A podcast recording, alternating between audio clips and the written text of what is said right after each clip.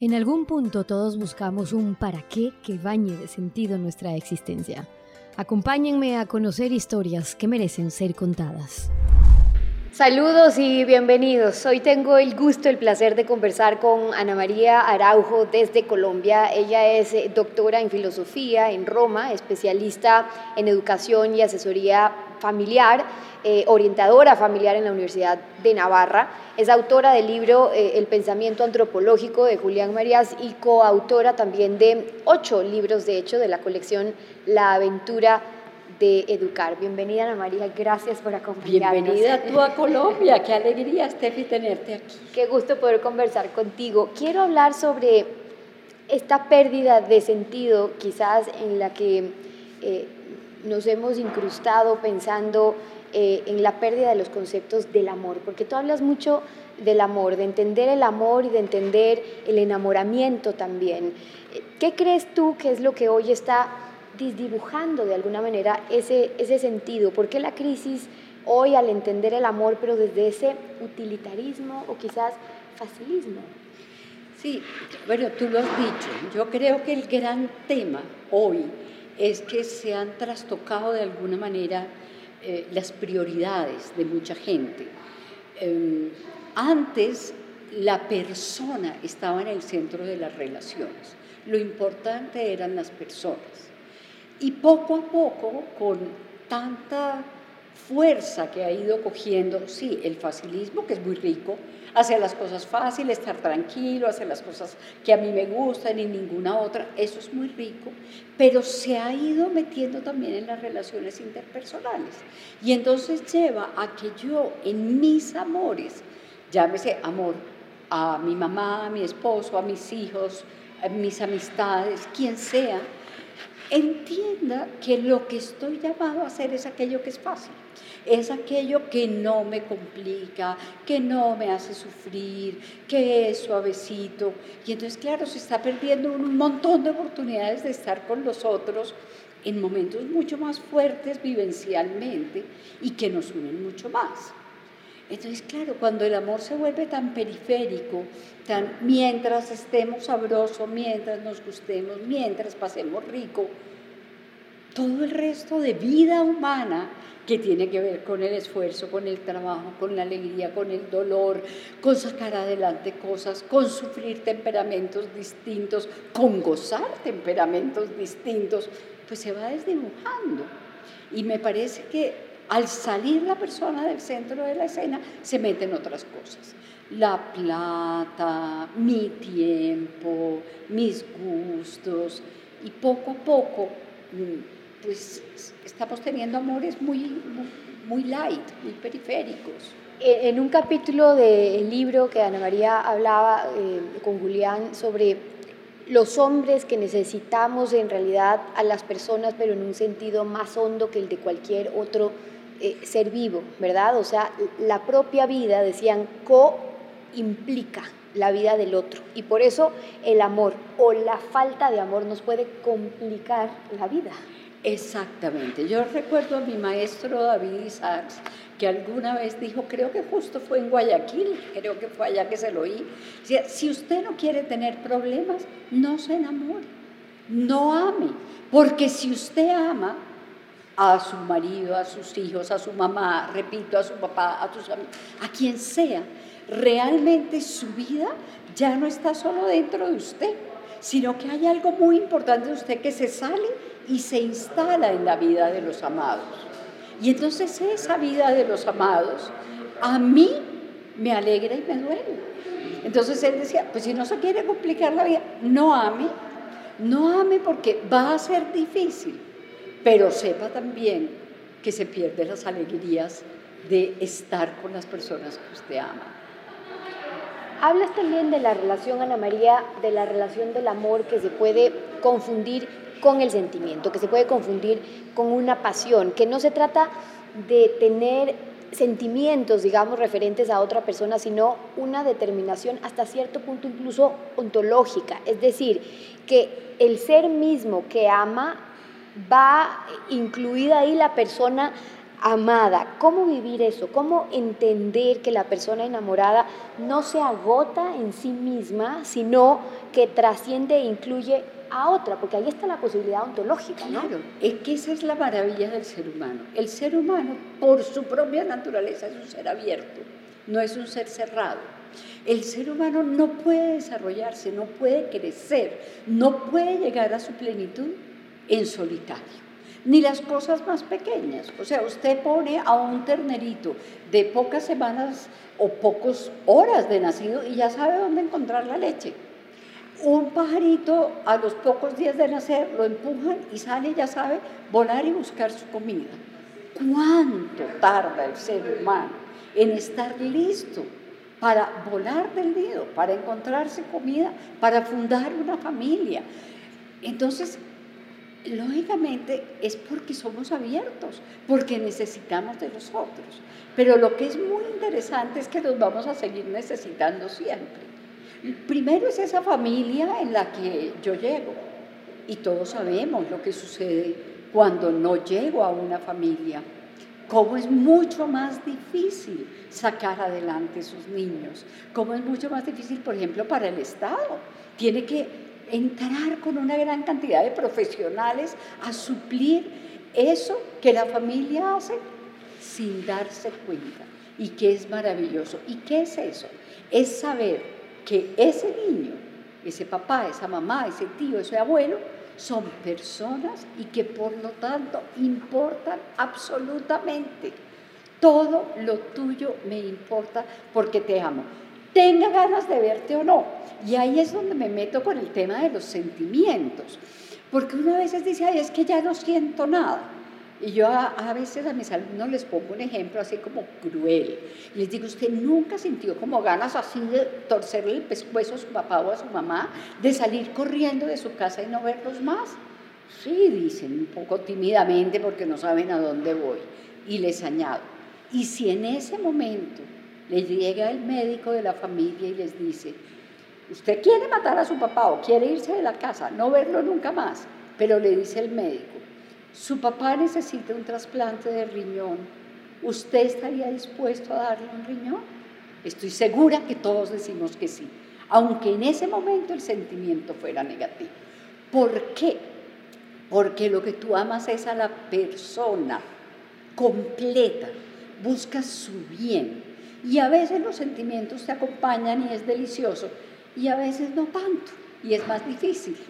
Cuando hablas de, del amor, entonces no te refieres del enamoramiento tampoco solamente en las cualidades, los sentimientos mismos, sino la existencia, y es una palabra fuerte, por eso dices, y, y hablan de que el amor incluso es posible que sobreviva a la persona amada, que el amor puede ser una ampliación de la vida. Es, es una ampliación de la vida. Si usted no ama, la vida se le va achicando, se va secando, como cuando usted fríe una cosa y cada vez está más seca y más negra y más chiquita. Pero cuando usted ama, eso florece, crece. Es como un árbol que extiende sus ramas, que da frutos, que otros pueden venir a su sombra, pueden poner nidos, pueden ah, usar sus frutos. O sea, usted crece, usted crece. Lo que pasa es que es un crecimiento que también conlleva a veces renuncias, dolores, y si no estamos dispuestos a eso, pues acabamos como el pajarito frito chiquito. Hablas de que la existencia del enamorado se instala en el amado y ahí constituyen un, un donde en el que el enamorado vive, pero cuando alguien está enamorado o de la belleza de una persona, del carácter de una persona, de la personalidad de una persona, entonces si eso cambia, es ahí cuando se rompe un poco ese enamoramiento y empiezan otros problemas en los cuales han enfocado también buena parte de sus libros cuando hablan de, de, de, la tolerancia a los defectos, porque es ahí cuando nos cuesta tanto aceptar en el otro el que sea eh, falible y entonces se rompe el encanto y ahí el fracaso de muchas de las relaciones de hoy cuando hablamos a lo simple de esa relación de amor. Sí, normalmente, Steffi, se entiende por enamoramiento esa primera uh, deslumbrón por el otro en el cual Ortega y Gasset decía que uno está como enajenado, está, bueno, idiotizado.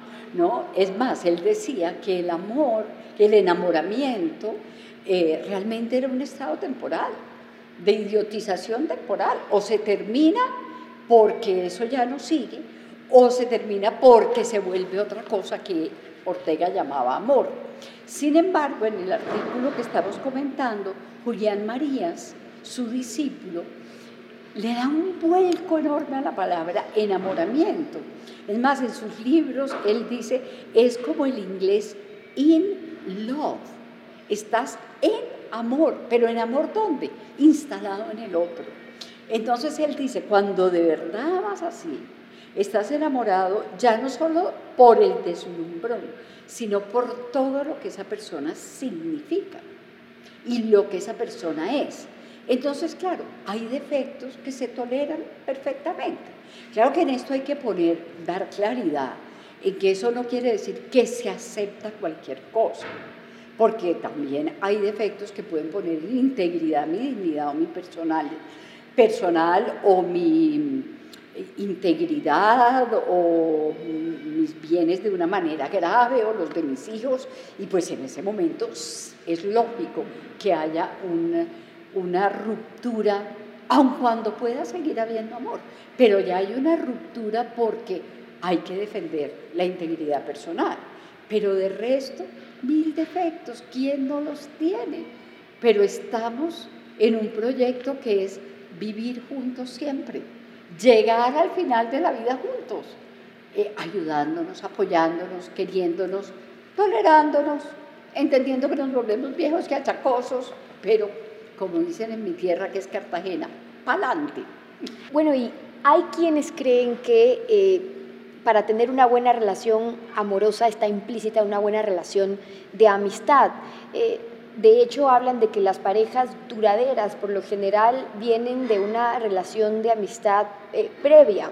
Aristóteles hablaba de, tres tipos o tres niveles de amistad, ¿no? La amistad de, de concupiscencia, de utilidad o de benevolencia.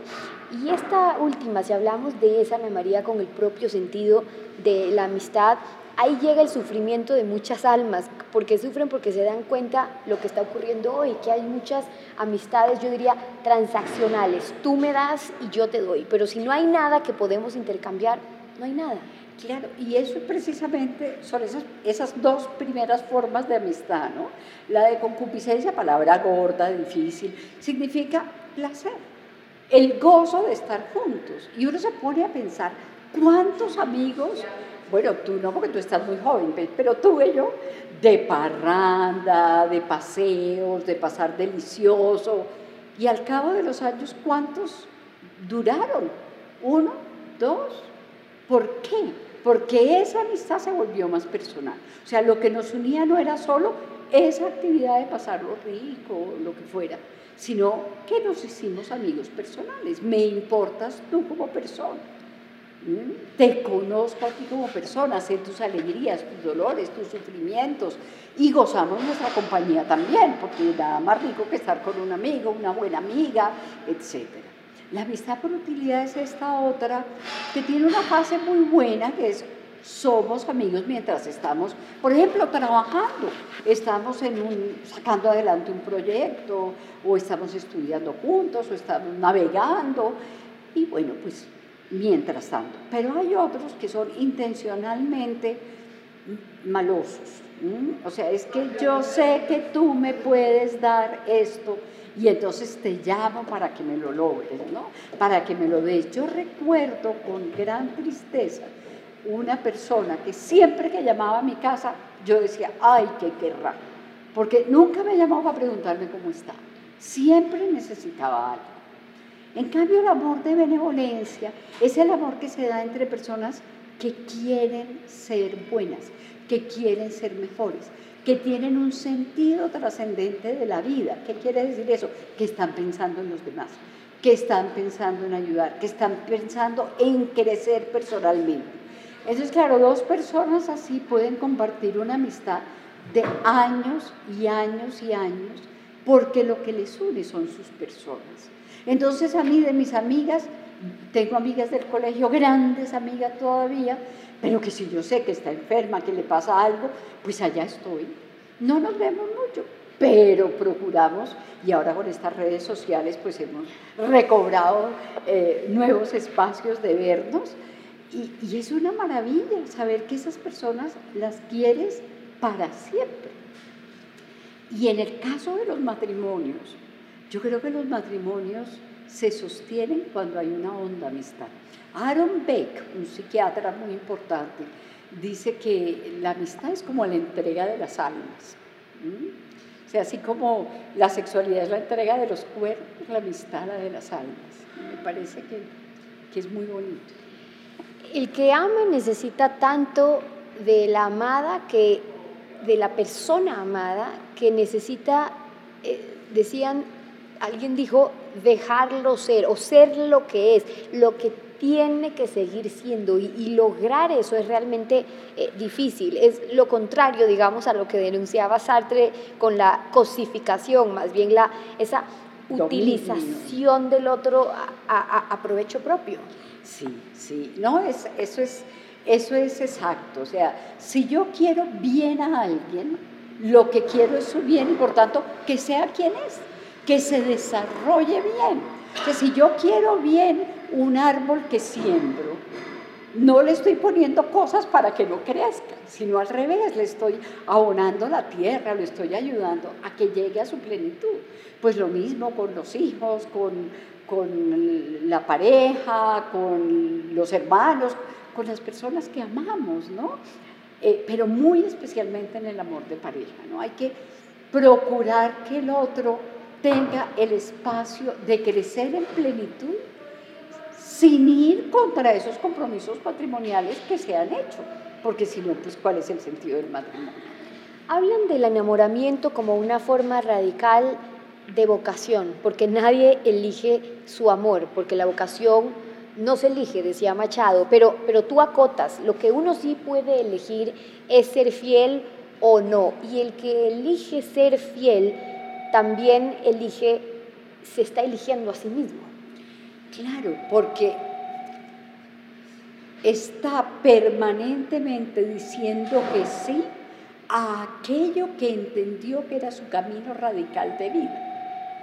Entonces, en el momento en que yo entiendo que mi camino radical de vida es el amor, y ese amor dentro de una familia, pues yo no puedo ir en contra de mi vocación eh, eh, en el sentido de llamado existencial a una plenitud dentro de ser esposa, mamá, hermana, tía, sobrina, abuela, hija. Porque eso es parte de lo mío. Una de las cosas que a mí me preocupa mucho hoy es que hemos como compartimentado a las personas. Y tú hablas con una persona y le dices, ¿y tu familia? Y dice, no, no, eh, es que eso es mi vida personal, yo no hablo de eso en el trabajo. Y el trabajo, no, no, no, es que aquí, pero un minuto, es que yo soy el mismo y yo llevo conmigo mi estudio, mi trabajo, mis hijos, mis hermanos, todo. Y si yo me estoy compartimentando, entonces en unas partes actúo de una manera y en otras de otro. Y claro, esa falta de unidad en el ser humano lo agota y por eso el sentido de vida está en unir todo eso por un bien superior. ¿Qué le diría, cierro con esto en un minuto, Ana María, a aquellas parejas que te ven ahora y dicen, nosotros quizás no hemos invertido mucho tiempo en el amor, pero queremos hacerlo como pareja? Ah, empiecen ya, empiecen ya, con pequeñas cosas. Eh, una cosa que hablaba mucho David Isaacs era de los buenos recuerdos. Hay que empezar a hacer buenos recuerdos también para Facebook, pero hay que salir a tomarse un vinito los dos juntos, comerse un heladito, si no tienen plata para una buena comida por ahí, no se afanen, compran una arepita en una esquina y se la comen en un parque, pero compartan, ríanse, sufran, búrlense de sí mismos, tomen del pelo, Busquen unos buenos amigos que les pueden ayudar a estar juntos. Aprecien lo pequeño que tienen. ¿Cuántos viven cerca a un parque y nunca han ido ahí simplemente estar debajo de un árbol y decir qué bonito es estar aquí? Empiecen ya. siquiera una salida semanal juntos, empiecen con media hora, una hora y la van ampliando. ¿Dirías tú, pensando en nuestros hijos, que ese ejemplo, más bien esa enseñanza, es más fuerte en el ejemplo?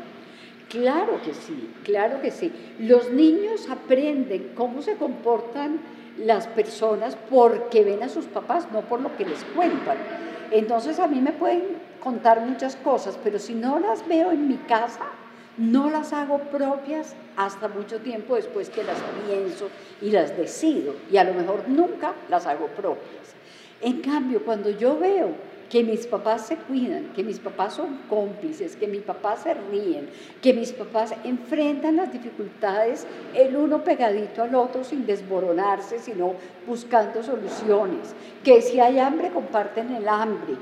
Pues yo aprendo a que ese es un camino de verdad para siempre y que lo que lo hace gozoso es eso. Ana María, es un gusto conversar contigo. Gracias por haber estado con nosotros. Gracias. Y con ustedes hasta una próxima oportunidad. Que la pase bien. Todos podemos ser autores de nuestros espacios. Nada detiene nuestra ilusión. Estaría genial poder elegir cómo queremos vivir y poner nuestro toque a lo que más nos gusta. Ideas, inspiración y ganas nunca faltan. Solo hay que atreverse, juntarse con los mejores y dar el paso. Con Graiman empieza a crear y a transformar tus ideas en espacios de autor. Visítanos en Centros Graiman, distribuidores autorizados o en graiman.com.